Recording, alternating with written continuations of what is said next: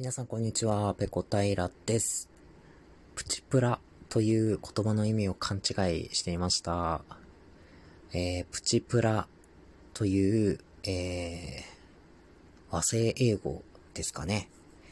これ皆さんご存知ですか？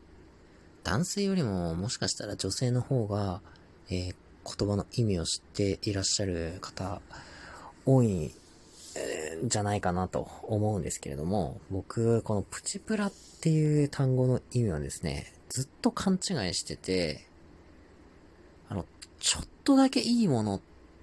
ちょっとだけお高いものっていう意味だと思ってたんですよ。プチ、プチプラチナムみたいな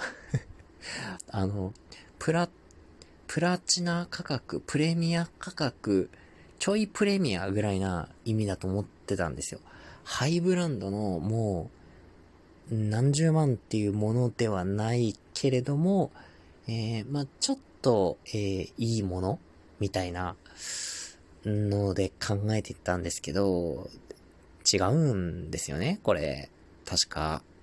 うん、最近知ったんですよね。プチプライスっていう意味で、あのー、むしろ安いっていう意味みたいですね。そんな高くなくて、えー、手頃な、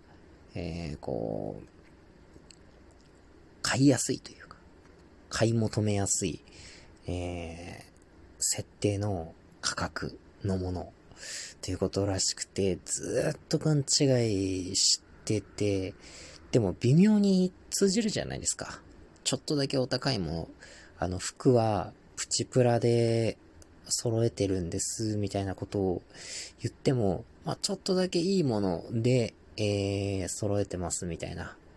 意味にも取れるので、ずっとそれで勘違いしてたんですけど、この間ですね、ちょっとあの、正確な意味を知ろうと思って、これをですね、ネットで調べてみたら、まあ、違うと。僕が思い込んでいた、えー、プチプレミアム、プチプラチナムという意味では、えー、ないということがですね、判明して、ちょっとだけショックを受けております。本当にね、これファッション用語とかで、ファッション界とかで使われるじゃないですか。プチプラの服とか、プチプラのコスメとか、そんなとこで使われるのでね、まあちょっと自分とあまり、こう、接点のない属性なので、今までずっとね、勘違いしてきましたね。いやー、ちょっとお恥ずかしいですね。あの、なんとなくね、自分も知った気になっていたんですけれども、あの、きちっとね、辞書を引いてみると、辞書というか、こうネットでね、意味を調べてみると、えー、実は違う意味なんだなっていうのがですね、えー、今回よく、あ、わかりました。え、そういうこともあるんだなと。知ったかこいてちゃダメだなっていうのがね、えー、よくわかりました。えー、ちょっとだけ恥ずかしい思いをしてですね、新たな知識を得たので、またこれを今後 活かしていきたいと思ってます。えー、ちなみに僕の、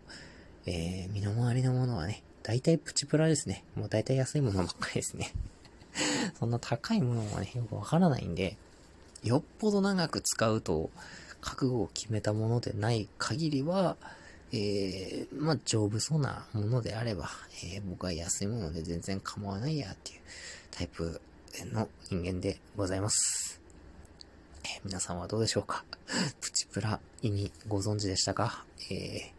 まあね、僕と同じように勘違いしていたという人がね、いればね、これを機にね、新たな知識を入れていただいて、えー、今後使いこなしていきましょう。はい、今日はじゃあ僕が意味を勘違いしていたプチプラという、えー、言葉についてでした。